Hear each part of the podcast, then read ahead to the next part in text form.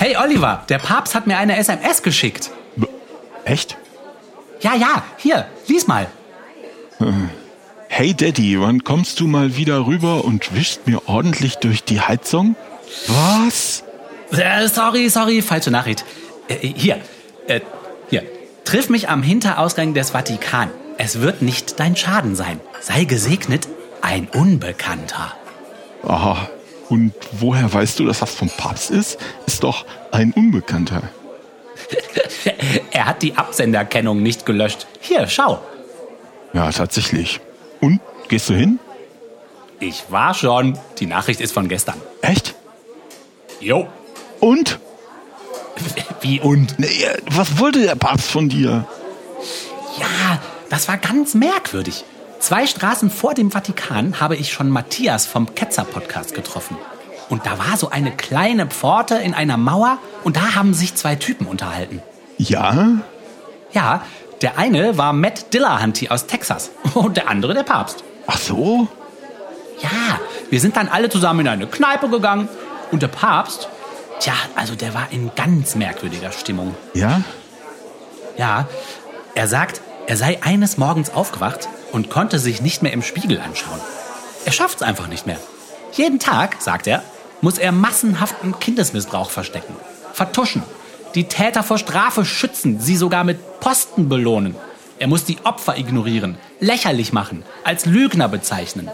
Das ganze System Kirche, sagt er, steckt voller missbrauchsgeiler Priester. Es ist ein Missbrauchssystem. Und seit diesem einen Morgen, da schafft er das ganze Lügen und Betrügen einfach nicht mehr. Ach. Ja, und darum hat er einen Plan gemacht. Einen Plan, der den Massenmissbrauch endlich beenden soll. Der Klerikalismus wird abgeschafft. Die Männerbündlerei, das Einsammeln sexuell auffälliger Priesterkandidaten und der Kadavergehorsam. Die Gemeinden können ihre Priester selbst wählen. Priesterinnen und Priester sogar, denn Frauen dürfen ab sofort auch mitmachen. Heiraten dürfen sie auch. Damit ist der Job dann nicht mehr nur für sexuell verklemmte Männer interessant. Die Bistümer werden abgeschafft, ihr Vermögen wird auf die Pfarreien verteilt. Die sind dann komplett selbstverantwortlich und, wie jeder andere Verein auch, dem Gesetz unterworfen. Die Ex-Bischöfe können in den Vatikan kommen und da wohnen oder sie suchen sich als Priester eine Gemeinde. Für die sozialen Einrichtungen wie Krankenhäuser, Kindergärten und Altenheime werden Trägervereine gegründet, bei denen die angestellten Eltern oder Bewohner Mitglieder sind.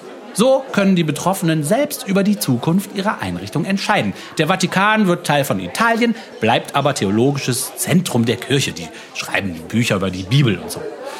Den größten Teil des Vermögens will er abgeben und damit die Armut auf der Welt ein für alle Mal auslöschen. Insbesondere die Armut von Kindern, da hat er einiges gut zu machen, sagt er. Wow. Ja, Das hat der Papst gesagt? ja, Und dann, dann bist du. dann bin ich aufgewacht. Ja,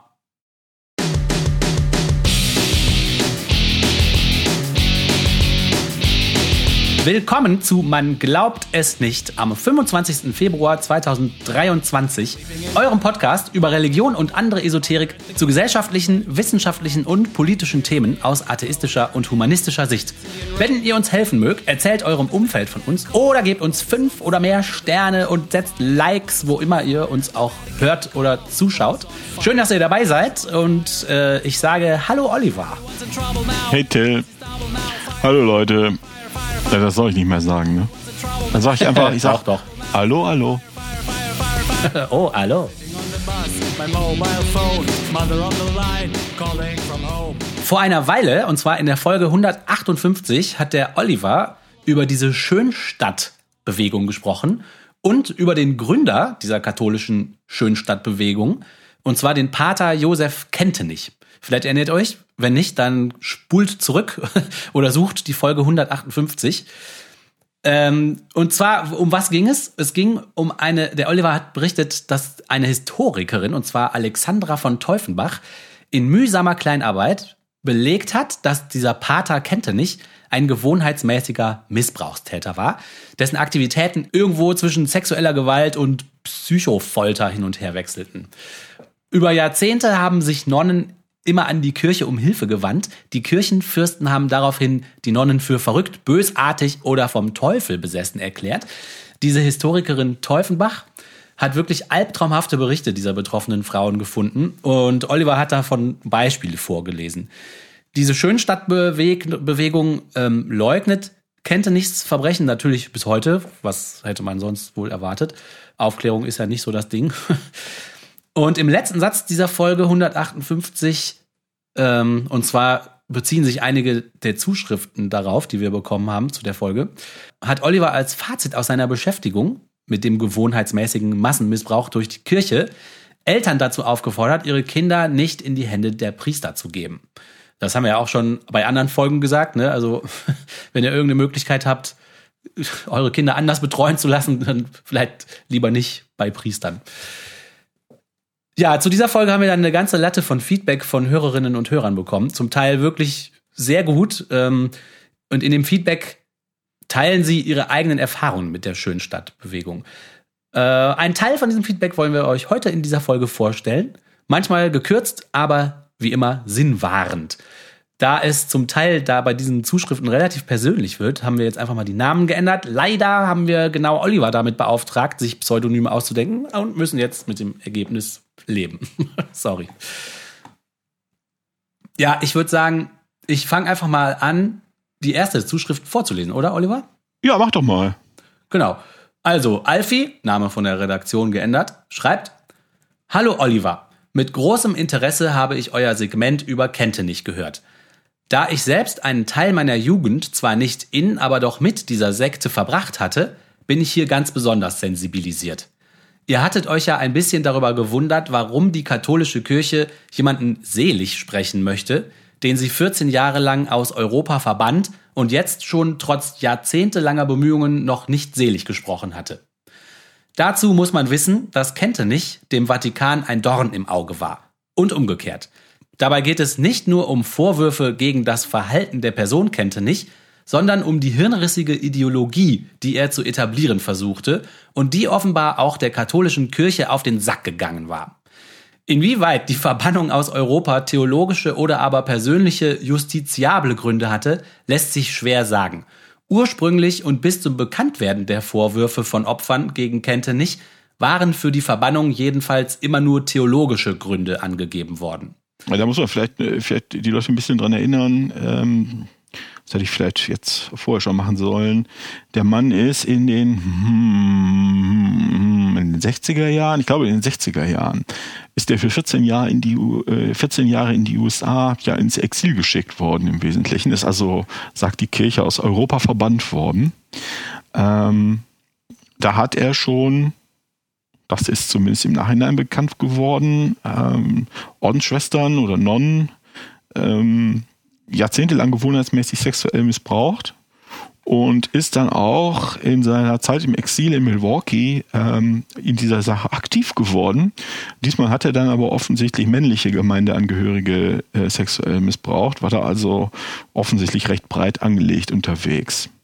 So, und darauf bezieht sich der, der, der, der Hörer hier, der uns, der uns zuschreibt. Ich hatte mich nämlich darüber gewundert, ähm, also welchem Offizier, also was quasi, also ich glaube, du hattest dich gewundert, Till, dass man überhaupt als Kirche jemanden aus Europa ins Exil schicken kann. Ja, allerdings. Und ich hatte mich halt gefragt, weil ich nicht verstanden habe, was da wohl die, die Gründe sind. Und da, da geht der Hörer jetzt drauf ein. Ne? Genau. Ich lese mal weiter vor. Ja, oder? klar. Also der Brief geht weiter. Mein damaliger Gruppenführer, in Anführungsstrichen, darauf wurde Wert gelegt, weil der ja die Gruppe führt und nicht leitet. Ach, das ist ja sympathisch. Super, ne? Ist heute als Professor Dr. Phil an einer katholischen Hochschule in NRW tätig und ist nach wie vor auch noch schwer in Sachen Schönstadt aktiv. Ich meine sogar gelesen zu haben, dass er Teil der Aufklärungsgruppe, also in Wirklichkeit wohl eher der Schadensbegrenzungsgruppe war. Ich habe ihm gerade mal per Mail ein paar Fragen geschickt und bin gespannt, ob und wenn ja, was er antwortet. Am meisten interessiert mich, was er damals schon gewusst hatte und wie er die Causa Kentenich heute bewertet. Ja, ja, das ist doch mal eine gute Aktion. Das wird doch mal ganz interessant zu sehen, wie Insider, ähm, wie Insiders, Insider das sehen. Und dann vor allem auch Insider, ja. nee, die nicht einfach nur Gruppenmitglieder sind, sondern Gruppenführer. Bei kennt Ja. nicht.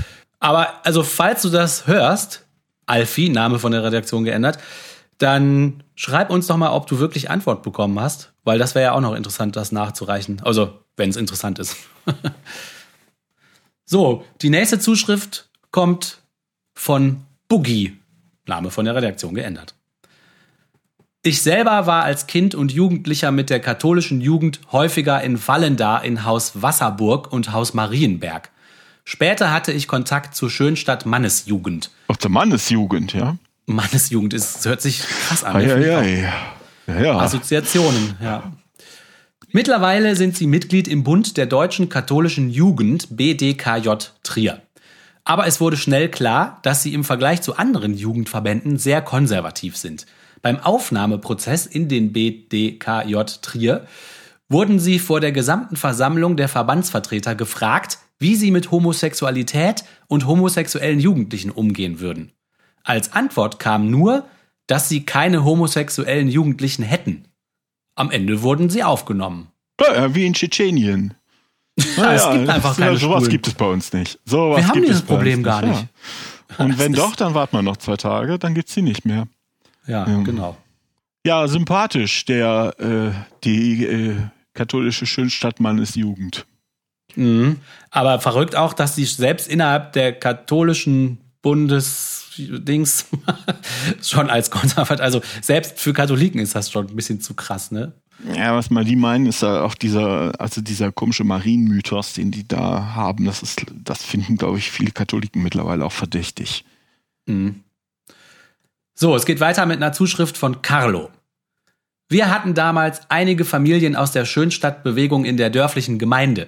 Ich würde ja gerne wissen, was Sie zu diesen Vorwürfen sagen.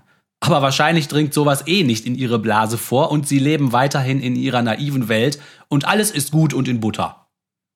Das kann ich mir auch vorstellen. Also solche Gemeinschaften sind ja oft gut da drin, sich gegen außen so zu immunisieren. Ne? Also ich meine, diese Bubble, das ist ja auch gerade der Begriff, man umgibt sich am liebsten mit den Meinungen, die man selber, die man selber vertritt, ja.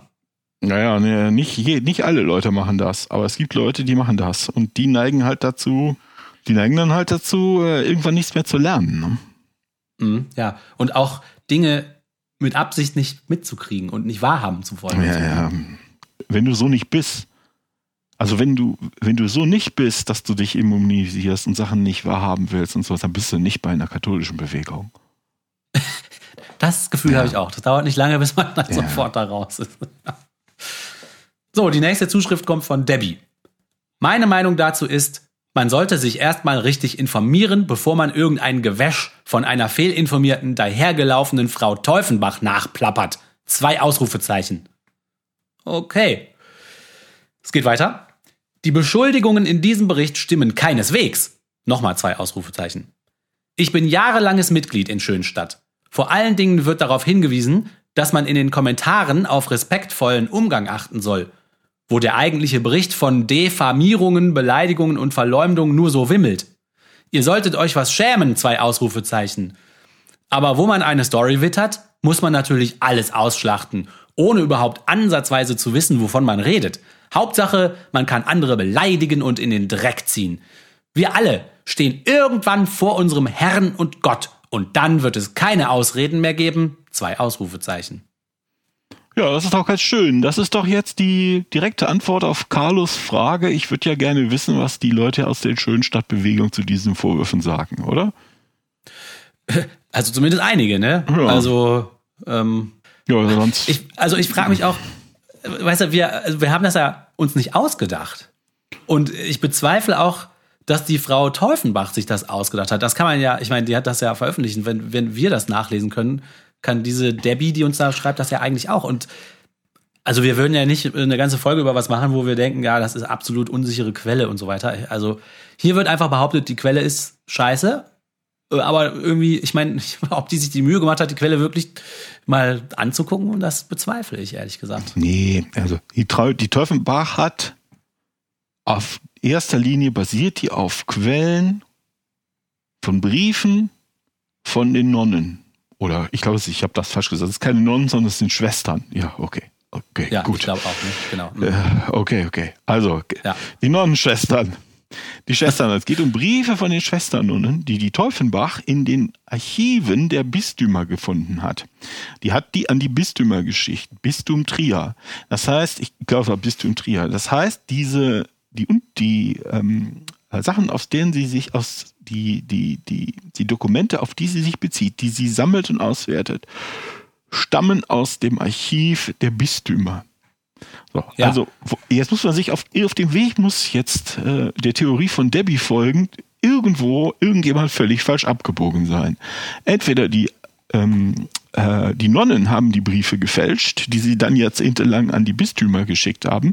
Die Bistümer haben in ihren Archiven Dokumente gefälscht, als hätten sie über Jahrzehnte Protestbriefe von verzweifelten Nonnen bekommen. Teufenbach hat behauptet, dass das Gegenteil von dem stimmt, was im, äh, im Archiv liegt, oder wir haben Teufenbach äh, irgendwie falsch zitiert im größten Ja. denkbaren Sinne, ja. Aber ich meine, das ist ja nicht nur aus einer Quelle. Es gab ja auch ganz viele journalistische Berichte darüber. Ja, ja. Und das jetzt, natürlich ist das möglich, dass das Bistum Trier Akten fälscht.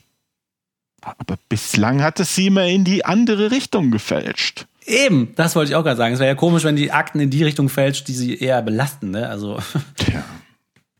Ja, und die jetzt hier, die, die, die Hörerin, die uns jetzt hier schreibt, das hat, hat ja auch eigentlich kein Argument. Also, nee, das einzige Argument, also, wenn man es so nennen will, wäre, dass die Quelle scheiße ist und wir das ausschlachten, um uns daran aufzugeilen. Aber wir glauben nicht, dass die Quelle scheiße ist und außerdem haben wir uns nicht aufgegeilt, sondern rausgestellt, wie krass das ist. korrekt, ja. Was sagt sie? Sie ist fehlinformiert und dahergelaufen. Die Frau Teufenbach, ja, ja. Ja, tut mir leid, reden wir schon viel zu lange drüber. Ja, okay, also Next. nächste Zuschrift. Von Ella. Name von der Redaktion geändert. Ich bin selbst in der Schönstadtbewegung. Ich danke euch für diese Folge, die ich heute zum ersten Mal zufällig gehört habe. Denn nun denke ich selbst anders über den Gründer meiner Bewegung, zu der ich mich dazu zähle.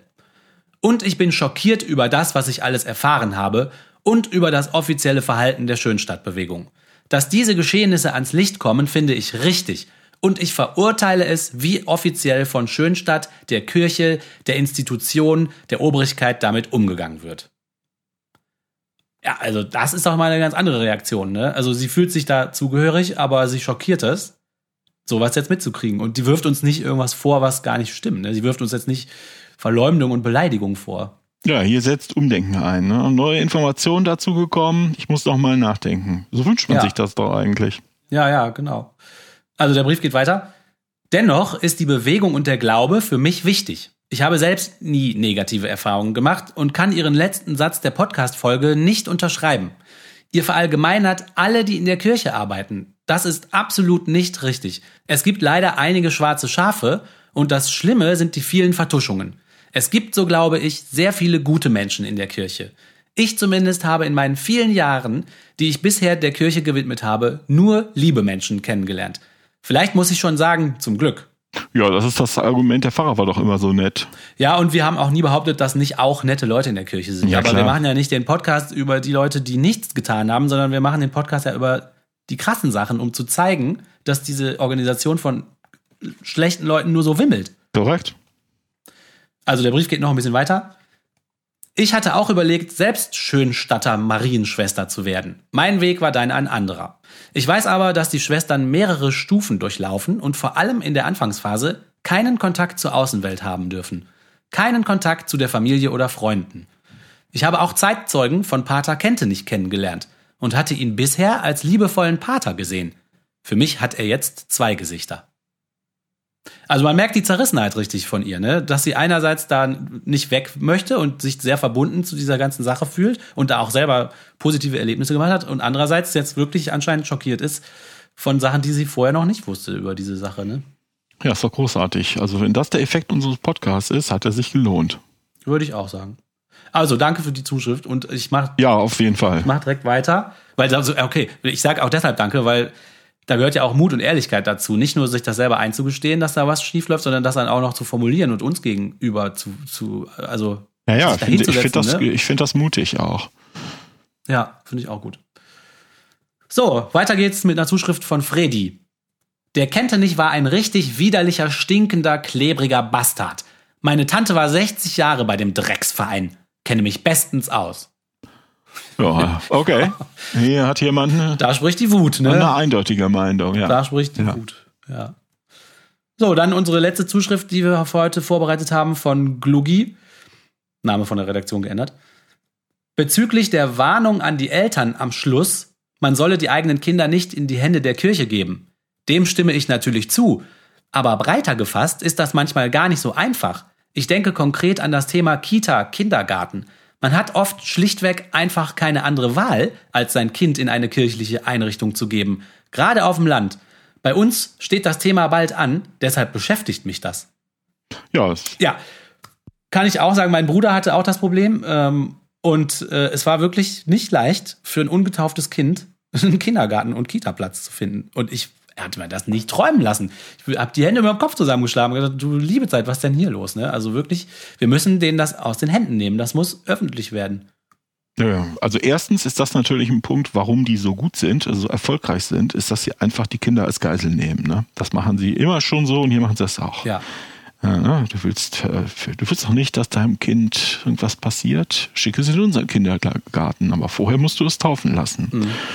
Und zum anderen, das ist so wichtig, warum Organisationen wie der HVD, der Humanistenverband, ähm, so gute Arbeit machen ne? und die also bewusst versuchen, Trägerschaften zu übernehmen für Kindergärten, für Schulen, aber auch für Altenheime, Krankenhäuser, Pflegehäuser, äh, alles was da so, was es da so gibt, um halt eine Alternative zu bieten zu, zu den Großkirchen. Genau, das, äh, das ist eine wichtige Sache. Müssen denen das aus der Hand nehmen. Wir, sage ich, ich meine die Gesellschaft, die, die säkulare Gesellschaft. Ja, kann ich nur aufrufen, falls jemand darüber nachdenkt, überlegt mal, ob ihr dem HVD, nicht dem HVD beitreten wollt. Ja. Und wieder geht eine Folge zu Ende von Man glaubt es nicht, eurem Podcast über Religion und andere Esoterik. Wenn ihr mögt, bewertet uns mit fünf oder mehr Sternen, kommentiert in die Unterdingsterbumsterbar. Wir freuen uns auf den Dialog mit euch. Hört uns beim nächsten Mal auch wieder zu, empfehlt uns weiter und bis zum nächsten Mal. Tschüss.